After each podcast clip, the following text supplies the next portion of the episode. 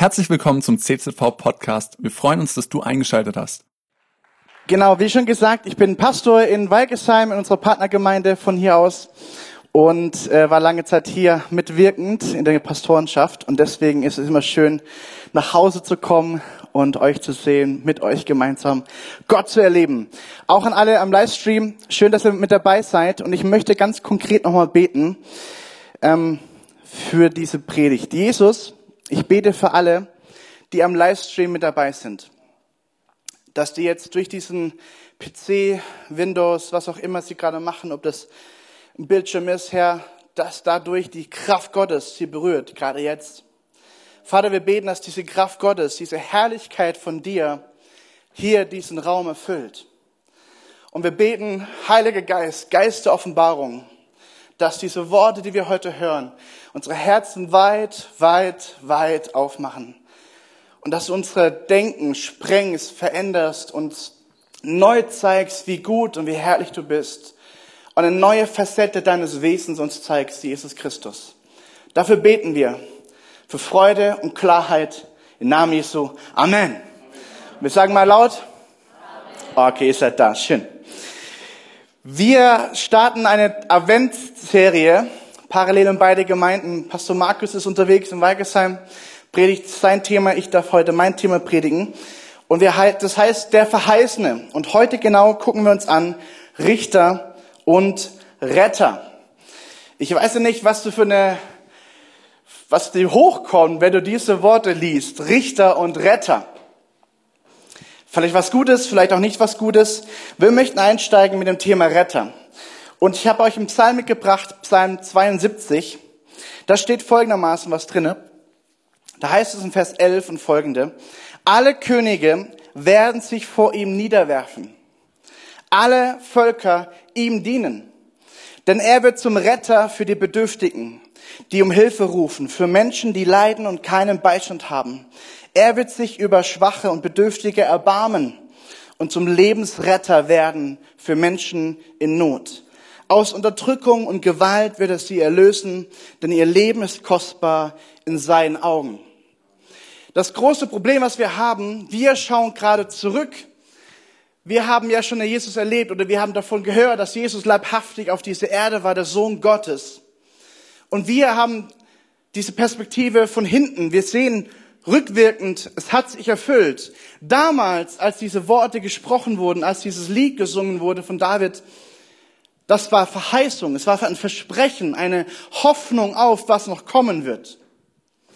Und es wurde ganz klar beschrieben, wer Jesus, der Messias, der versprochene Sohn Gottes ist. Ein Retter, der ein Herz für Arme, ein Herz für Bedürftige, ein Herz für notleidende Menschen hat. Amen. Das ist stark. Vielleicht kennst du Gott noch gar nicht so. Gott ist immer da, wo Menschen arm, verlassen, einsam sind. Wenn du Gott suchen willst, geh zu diesem Menschen. Gott wird dort sein. Weil es ein Herzschlag, einem Bedürftigen dieser Menschen da zu sein und ihnen zu helfen, ihnen, ihnen Hoffnung zu geben, ihnen Freude zu geben. Er ist ein Lebensretter. Was interessant ist, Isaiah setzt nochmal einen drauf. Er kommt ein bisschen später in der Zeitfolge der Bibel. Er ist ein Prophet. Er hat zu Königen gesprochen, zu ganzen Reichen gesprochen und Geschichtsreichen. Und interessanterweise, er prophezeit, er verheißagt, er, er, sagt voraus, über 700 Jahre vorher, folgende Bibelstelle. Jesaja 47 sagt, der Herr ist unser Retter. Also er stellt einen Fakt dar, eine Klarheit dar. Er wird und er ist der Retter. Und er wird allmächtiger Gott genannt. Retter gleich allmächtiger Gott. Bedeutet, schon damals, wenn die Juden das gehört haben, hätten sie eigentlich verstehen müssen, der Retter gleich Gott selbst. Oh, das ist stark. Nochmal. Der Retter ist gleich Gott selbst. Und wie oft wurde, Gott, wurde Jesus angezweifelt, ob er wirklich der Sohn Gottes ist? Und die Juden hatten den Geist der Offenbarung nicht aber es ist klar vorhergesagt worden. Er ist der heilige Gott Israels. Und Jesaja, wenn man das sich durchliest, wow, da sind starke Worte drinne. Ich will dich ganz kurz mal herausfordern und fragen, wie stellst du dir eigentlich einen Retter vor? Ja, wir haben heute ganz viele Filme mittlerweile und so Geschichten, Comics und hey, die Comicwelt ist so voll von Superhelden, die plötzlich erscheinen in der schlimmsten Situation und sie bekommen keine Kugel ab, sie, sie leben immer, sie retten und setzen ihr Leben aufs Spiel, aber sie leben immer. Wir, wir lieben oder solche Stories. Hey, das ist cool. Und wisst ihr, Jesus war so anders. Ich habe euch ein Bild mitgebracht von der Queen Elizabeth, ihren Geburtstag. Sie lebt immer noch, sie ist eine richtige Königin und jeden Geburtstag wird ihr gehuldigt.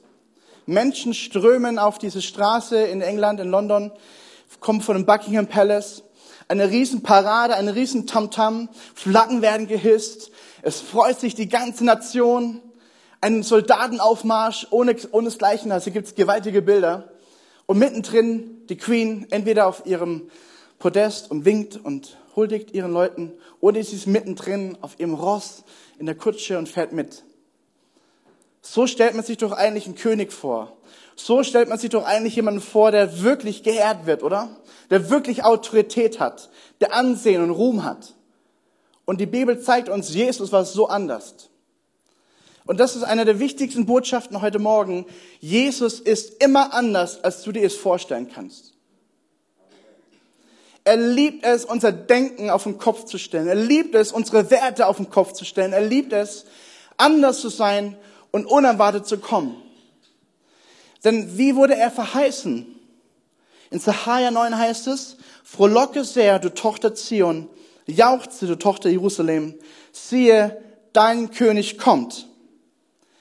Also die Israeliten, die Juden, sie lasen die Schriften, sie wussten, es wird ein Retter kommen. Es wird ein Retter kommen. Das war Fakt, das war klar.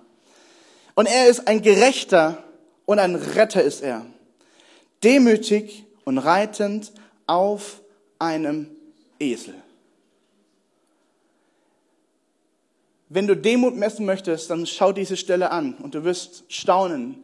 Ein Retter, ein Sohn Gottes, ein Gott selber wurde Mensch, geboren in einer Krippe im Dreck dieser Welt. Die ersten Besucher waren Tiere. Rind, Esel, was auch immer da rumlag. Mäuse, keine Ahnung. Hirten, abgestoßene Leute. Das waren die ersten, die gehuldigt haben. Es war völlig okay für Jesus. Er liebt es, anders zu sein. Er liebt es, dein Denken zu sprengen. Er liebt es, dich zu überraschen. Und ich habe euch ein Zitat mitgebracht. Im Namen Jahwe, ich bin der ich bin, zeigt sich die Zuwendung Gottes zum Menschen, zu seinem Volk. Er hat sich offenbart, hey Volk, hey Mensch, ich bin der ich bin, ich bin der, der, der du brauchst, ich bin dein Versorger, ich bin dein Retter, ich bin dein Weg, ich bin dein Licht, ich bin dein Leben, ich bin deine Kraft, deine Freude, deine Hoffnung, ich bin der ich bin für dich. Gott hat sich so offenbart, es ist sein Name. Und trotzdem heißt es, diese Zuneigung fand ihren Höhepunkt im Leben, im Sterben und in der Auferstehung des Messias, des Herrn Jesus Christus. Und ich möchte mit euch gemeinsam Jesaja-Worte lesen. Nochmal im Hintergrund. Über 700 Jahre prophezeit, bevor Jesus überhaupt da war. Halte fest, Jesaja 53. Da heißt es, Gott ließ seinen Diener emporwachsen wie einen jungen Trieb aus trockenem Boden. Er war weder stattlich noch schön. Auch hier, Jesus war so anders. Was war der Beruf von Jesus? Ein Zimmermann. Total ein gewöhnlicher Beruf damals. 30 Jahre war er unscheinbar. 30 Jahre war er überhaupt nicht wirklich zu erfassen. 30 Jahre lang hat er einfach seinem Papa gedient, seiner Mama gedient, er hat mitgearbeitet. Ab und zu mal hat er im Tempel gelehrt. Man wusste, dieser Jesus ist besonders, aber trotzdem auch eigenartig, trotzdem anders, als man vielleicht erwartet hat. Nein, wir fanden ihn unansehnlich, er gefiel uns nicht. Jesus gefiel den Menschen nicht. Es gibt keine einzige Stelle, wo die Pharisäer, eigentlich die Pastoren, die, die Gelehrten, die Lehrer der Bibel Jesus toll fanden. Es ist immer genau dieses, dieses Spektrum der Menschen, die sagten, wir wollen eine Falle stellen, weil das ist nicht der Messias, den wir erwartet haben. Es ist nicht der Retter, auf den wir warten. Er ist so anders. Er passt nicht in unser Schema rein. Ja, Jesus wird niemals ins Schema passen. Wisst ihr, ähm, der Jesaja 53, ähm, wenn du den durchliest, dann siehst du krasse Wahrheiten über ihn ausgesprochen, die in sich Jesus erfüllt hat. Du siehst zum Beispiel, er wurde verachtet von allen gemieden, er, von Krankheit und Schmerzen war er gezeichnet. Man konnte seinen Anblick kaum ertragen. Wir wollten nichts von ihm wissen. Ja, wir haben ihn sogar verachtet. Also Jesus, der Messias, der Sohn Gottes, der Retter dieser Welt, verachtet am Kreuz. Es geht sogar so weit, dass es heißt, er hat unsere Krankheit getragen. Er hat uns sich auf sich genommen. Er litt die Schmerzen, die wir hätten ertragen müssen. Und wir haben gedacht, das wäre die gerechte Strafe. Nein, es war unsere Strafe, die Jesus trug. Nochmal, der Retter dieser Welt, der verheißen wurde, der auf die die ganze Menschheit gewartet hat, wird geschlagen, verspottet, ans Kreuz genagelt.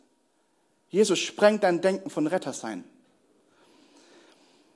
Er wurde blutig geschlagen. Wegen unserer Sünde wurde er durchbohrt. Er wurde bestraft und wir, wir haben nun Frieden Gottes.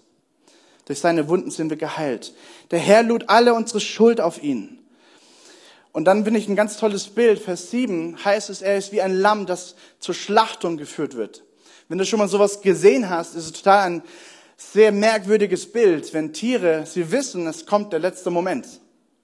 Viele von ihnen bücken rum, viele von ihnen sträuben sich und wollen nicht sterben. Sie merken, es stimmt irgendwas nicht. Ich werde in was Enges hineingeführt und dann kommt der Todesstoß. Bam! Und hey, Jesus wird verglichen mit einem Lamm, das nicht gemurrt hat, nichts gemacht hat. Kein Wort kam über seine Lippen, kein Murren, kein Klagen. Geklagt oder, sagen wir, er hat gekämpft mit seinem inneren Ja im Garten Gethsemane. Und dann hat er Frieden gehabt und ist seinen Weg gegangen. Der wusste, das ist der Wille des Herrn für ihn. Er wurde verhaftet, zum Tode verurteilt, grausam hingerichtet. Niemand glaubte, dass er noch eine Zukunft haben würde. Man hat sein Leben auf dieser Erde ausgelöscht. Es wurde prophezeit, über 700 Jahre, dass Jesus sterben wird. Auch hier hätten Juden wissen müssen, der Messias wird sterben. Es ist prophezeit, es ist der Wille Gottes. Er wird geschlagen, er wird gekreuzigt. Und das Tolle ist, ist damals gab es noch, noch gar keine Kreuzigung. Es gab es noch gar nicht. Die wussten gar nicht, was, was Jesaja eigentlich meint. Er wurde zu Tode gequält. Man begrub ihn bei Gottlosen. Auch das ist der Retter dieser Welt. Begraben bei Gottlosen. Im Grab eines reichen Mannes, obwohl sein Leben lang kein Unrecht getan hatte. Nie kam ein betrügerisches Wort über seine Lippen. Aber es war der Wille des Herrn. Er musste leiden und blutig geschlagen werden. Und Vers 11, wenn er dieses schwere Leid durchstanden hat, siehe, sieht, er wird wieder das Licht und wird sein Leben belohnt. Also interessant, wenn du uns mal überlegst, er kommt ins Grab, Dunkelheit, und siehe, er sieht wieder das Licht. Auch hier die Auferstehung wurde vorhergesagt. Verstehst du, die Juden waren vorbereitet vom Wort Gottes her.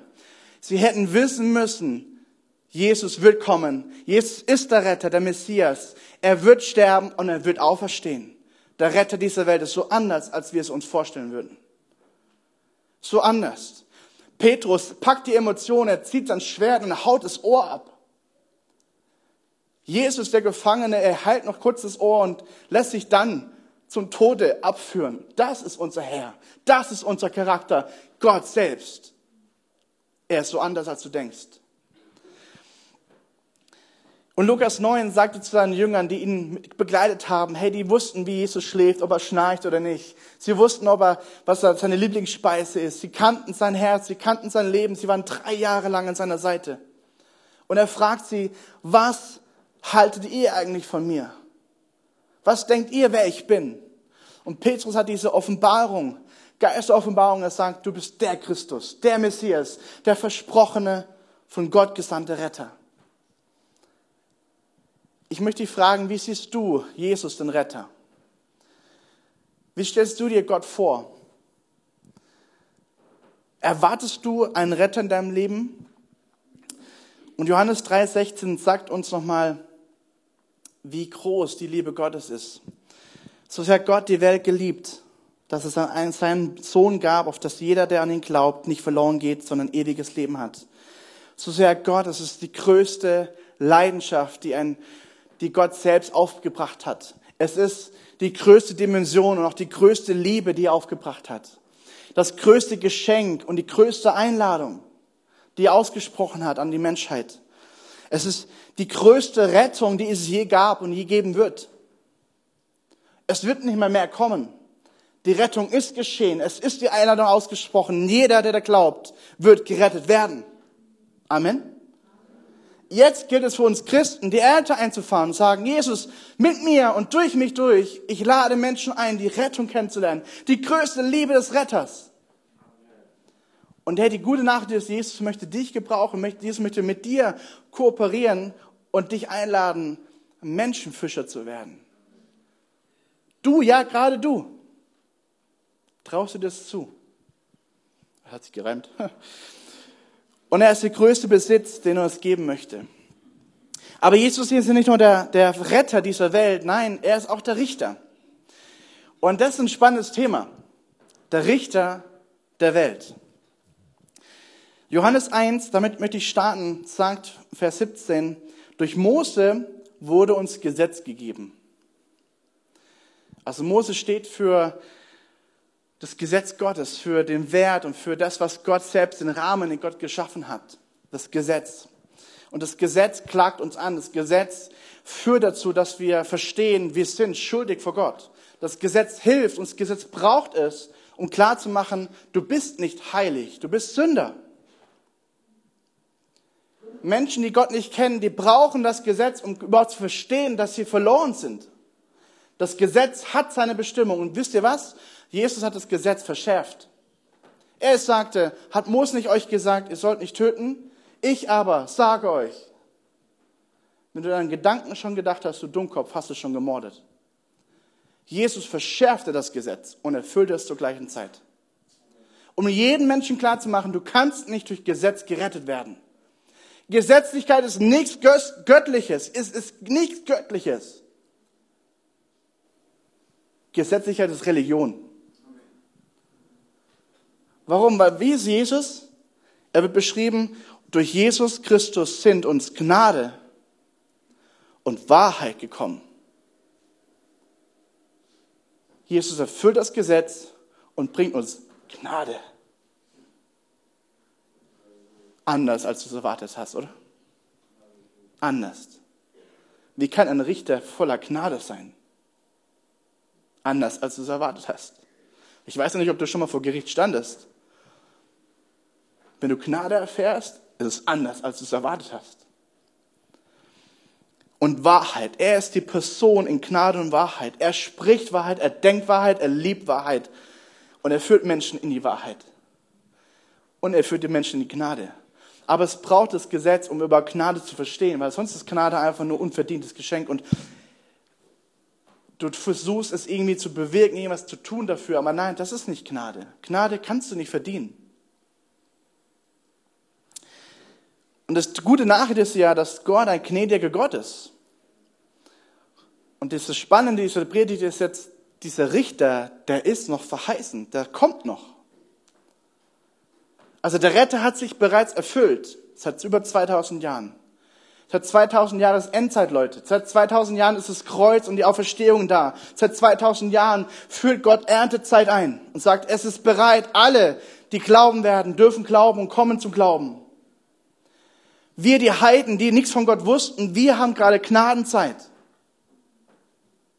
Jetzt ist Gnadenzeit, Leute. Aber es kommt der Tag, es kommt die Zeit, wo Gnade aufhört und der Richter in seiner vollen Pracht zurückkommen wird und richten wird. Das ist verheißen, das wird kommen. Und interessanterweise, die, die Apostel, die Jünger Jesu, die gepredigt haben in der Apostelgeschichte, sie haben ganz genau gewusst, was für eine Zeit jetzt anbricht. Hör mal hin, was sie gesagt haben in Kapitel 10. Da, ich weiß nicht genau, ob es Petrus ist oder Paulus, da heißt es, und er gab uns den Auftrag, ich glaube Paulus hat er gesagt, er gab uns den Auftrag, Jesus gab uns den Auftrag, dem ganzen Volk mit allem Nachdruck also eine Verstärkung, mit allem Nachdruck zu verkündigen und zu bezeugen, dass er Jesus, der von Gott eingesetzte Richter ist, der über die Lebenden und über die Toten das Urteil sprechen wird. Und wisst ihr was? Ich glaube, wir heutzutage haben gar kein Bild mehr vom Tod. Wir, wir kennen Toten nicht wirklich. Ich bin Pastor. Meine erste Todbegegnung war als Pastor in einer Beerdigung. So weit war das Thema Tod von mir weit weg. Aber damals war Tod viel realer. Jeder wusste, der Tod wird kommen. Und wir verdrängen das heutzutage, oder? Wir haben ja Medizin und wir haben ja noch Ärzte und wir haben ja noch, nein, wir haben nicht immer. Es kommt der Moment, dann ist es vorbei. Die Frage ist, wie lebst du auf dieser Erde mit diesem Wissen? Wie gestaltest du dein Leben zu wissen, es kommt der Tag, es kommt der Moment und der letzte Atemzug ist da. Und Leute, wir wissen nicht, ob es durch einen Unfall ist. Wir wissen es nicht, ob es durch eine Tragödie ist. Wir wissen es auch nicht, ob es durch eine Krankheit ist oder einfach nur, weil dein Herz aufhört zu schlagen. Wir wissen es nicht. Aber wir wissen eins, der Tod ist da. Der Tod ist eine Realität. Und Jesus verheißen, über Leben und über Tod zu sprechen. Und zwar ein gerechtes Urteil. Jakobus 4 sagt uns folgendermaßen, dabei gibt es doch nur einen Gesetzgeber. Ja, Gott hat das Gesetz gegeben. Und nur einen Richter. Und Gott ist der Richter. Und das ist Gott selbst. Nur er kann verurteilen oder auch von Schuld freisprechen. Und dann finde ich interessant, was Jakobus sagt und auch sagt uns heute in, dieser, in diesem Gottesdienst. Woher nimmst du dir, woher nimmst du dir das Recht, deine Mitmenschen zu verurteilen? Woher nehmen wir uns Christen das Recht, andere zu verurteilen? Wie oft muss ich mich an der eine Nase packen und der Heilige Geist überführt mir und sagt, Basti, du denkst so oft, du bist so viel besser als andere. Bin ich das wirklich? Bin ich wirklich besser? Nein. Ich bin erlöst und ich bin heilig gesprochen durch Jesus Christus. Das ist der einzige Unterschied. Aber ich mache genauso meine Fehler. Richtig? Wisst ihr, ich habe ja als Pastor jetzt mehr mit, auch mit den älteren Geschwistern zu tun. Es ist so schön, wenn ältere Geschwister so ehrlich sind. Gibt es dann Tina bei uns in der Gemeinde. Ich habe sie letztens heimgefahren vom Seniorentreff und sie sagte dann zu mir, ach, Sebastian, Pastor. Und sie ist mittlerweile über 80. Hat einen Mann, der ähm, ja krank ist, der, der äh, Alzheimer hat. Und sie, sie klagte über die Situation, wie schwer es ist für sie. Und dann sagt er, weißt du, dann manchmal kommt der Zorn in mir hoch. Und dann werde ich so wütend. Und dann sage ich Dinge, die ich gar nicht sagen will. Und ich ist der über 80. Und dann überführt mich der Heilige Geist sagt, ach Tina, du brauchst mich doch immer noch. Du brauchst mich immer noch. Ich heilige dich immer noch. Und da ist Beispiel, es tut so schwer, immer noch diese, diesen Zorn in mir zu spüren. Ja, wir sind erlöst, gerecht gesprochen und trotzdem noch sündhaft. Aber die Betonung ist, wir sind gelöst und gerecht gesprochen. Das ist die Betonung. Ich möchte uns ermutigen, immer wieder zu sagen, Jesus, ich will nicht verurteilen. Ich, ich, ich bewerte die Situation, okay, das sollen wir ja tun. Das Gute behalten, das andere rauswerfen, oder? Aber wir sollen nicht urteilen, weil urteilen tut Gott allein. Und ich möchte dich ermutigen, das zu Gott abzugeben, wenn jemand dir Schlechtes angetan hat, wenn jemand wirklich dir Dinge angetan hat, die immer noch nachwirken, gib es Jesus ab, weil Jesus wird dein Rechtssprecher sein. Er wird alles richtig tun und richtig darlegen. Apostelgeschichte 17. Und wisst ihr, das war genau die Stelle, zu der ich, eigentlich, wie ich zu dieser Predigt kam. Genau diese Stelle. Apostelgeschichte 17. In der Vergangenheit hat Gott gnädig über Verfehlungen hinweggesehen, die die Menschen in ihrer Unwissenheit begangen haben. Ja, auch schon in der Vergangenheit war Gott gnädig. Amen. Er hat hinweggesehen über Völker, die voller Sünde waren. Und auch damals hat er schon im Alten Testament, gab es Momente, wo er Gericht gesprochen hat über ganze Völker auch sogar über sein eigenes Volk. Sein eigenes Volk wurde in Exil geführt, weggeführt. Was für eine Tragödie. Und Gott hat es zugelassen. Er hat, gerecht, er hat Gericht gesprochen. Aber das vollkommene Gericht kommt am Ende. Das Verheiß, der verheißene Richter kommt noch. Aber jetzt sagt uns die Bibel, doch jetzt fordert er, Jesus, alle Menschen an allen Orten zur Umkehr auf. Es ist Umkehrzeit. Und wisst ihr, ich, was ich an Corona mag, man kann ja vieles schlecht reden an Corona. Und es hat auch seine Berechtigung. Eins mag ich an Corona. Corona bringt Dinge hervor. Corona zeigt manchmal wirklich, wie du denkst und wie du fühlst und welche Werte du wirklich gerade hast. Corona zeigt zum Beispiel, ob du, wirklich, ob du gefangen bist in Angst. Corona zeigt zum Beispiel auch, ob du gefangen bist in Sicherheiten wie Gesundheit. Corona zeigt zum Beispiel auch, ob du gefangen bist in, ich will unbedingt mein, mein Leben festhalten. Hey, wir können unser Leben nicht festhalten. Jeder Atemzug ist ein Geschenk Gottes. Ist uns das bewusst? Und Umkehrzeit, Umkehrzeit, Hoffnung bringen. Ich habe unsere Gemeinde damals gesagt, als wir herausgefordert waren, machen wir Gottesdienste, machen wir Evangelisation, laden wir Menschen ein, die Gott nicht kennen, zu einer Zeit unter Corona. Es gab die Hälfte, die sagte, nein, auf keinen Fall, da kommt doch keiner. Und die andere sagte, ja, auf jeden Fall, es ist Zeit. Und genau das merkst du in jeder Gemeinde. Wie gespalten, wie, wie herausgefordert. Und hey, wir haben einen Auftrag, Hoffnung zu verkünden, Freude zu bringen. Es ist nicht einfach, ja. Es ist herausfordernd, ja. Und trotzdem ist Gott mittendrin. Amen. Und es ist zu jeder Zeit richtig, Umkehr zu rufen, sagen, es ist Zeit. Der König aller Könige hat eingeladen. Jeden bis zu den Hecken und Zäunen kommt. Kommt und erlebt den König der Könige, Retter der Retter. Herr, das heißt, er hat nämlich einen Tag festgesetzt, an dem er durch einen von ihm bestimmten Mann über die ganze Menschheit Gericht halten und über alle ein gerechtes Urteil sprechen wird. Diesen Mann hat er vor aller Welt als den zukünftigen Richter bestätigt, indem er ihn von den Toten auferweckt hat. Okay, die, die Band darf kommen und schon mal sich vorbereiten. Und du das innerlich dich schon mal vorbereiten auf eine Reaktion auf diese Predigt. Es heißt, dass ein von Gott festgelegter Tag kommen wird. Die erste Gemeinde hat ganz stark in dieser Erwartung gelebt, der Tag wird kommen, Jesus kommt, Jesus kommt bald. Und ich finde es interessant, wenn man darüber nachdenkt, das Wort bald heißt bald. Bald kann alles Mögliche heißen. Und wie oft rügt er seine Gemeinden in, in, in, der, in der Offenbarung und sagt, ich komme wieder deep in der Nacht. Keiner erwartet mich und plötzlich bin ich da. Plötzlich bin ich da und ich werde da sein. Gemeinde Jesu, ich werde da sein. Und bis dahin ist Zeit, zur Umkehr zu rufen. Bis dahin ist Zeit, Menschen den gnadenvollen Retter und Richter dieser Welt vorzustellen. Jesus ist nicht einfach nur ein Baby in der Windel gewickelt in, in der Krippe. Jesus ist nicht einfach nur ein Heiler und ein Befreier. Nein, er ist viel, viel mehr. Er wird auch der Richter sein.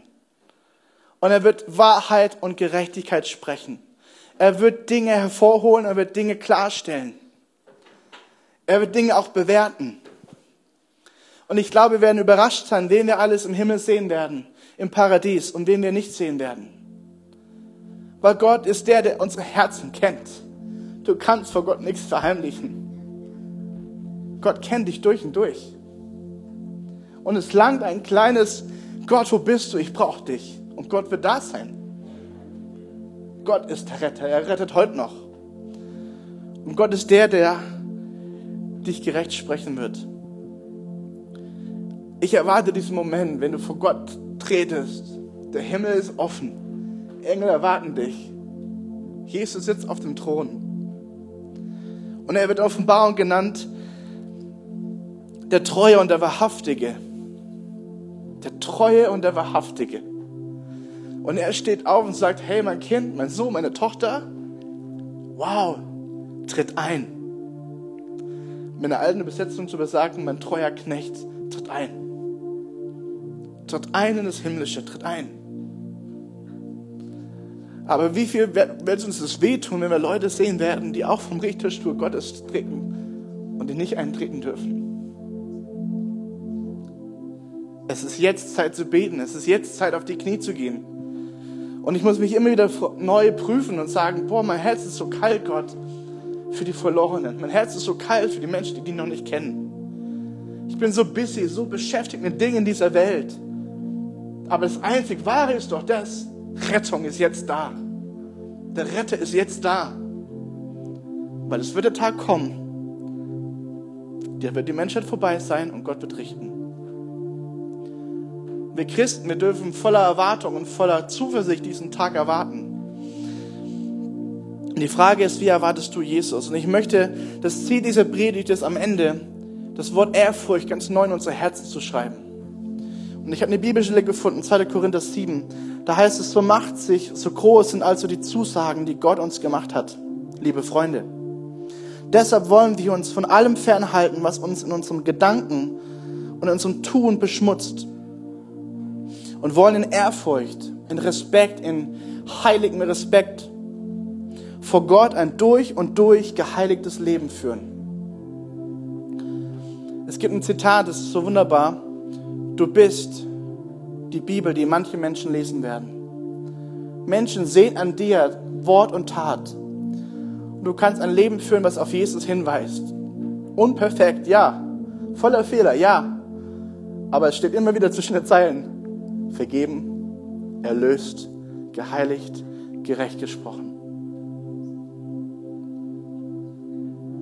Ich möchte dich ermutigen, kurz mal deine Augen zu schließen und ganz neu ein Bewusstsein zu schaffen, ganz neu eine Entscheidung zu treffen. Gott, ich liebe dich als Retter und Gott, ich verehre dich als Retter. Gott, ich feiere dich als Retter. Und Gott, ich liebe dich als, als Richter.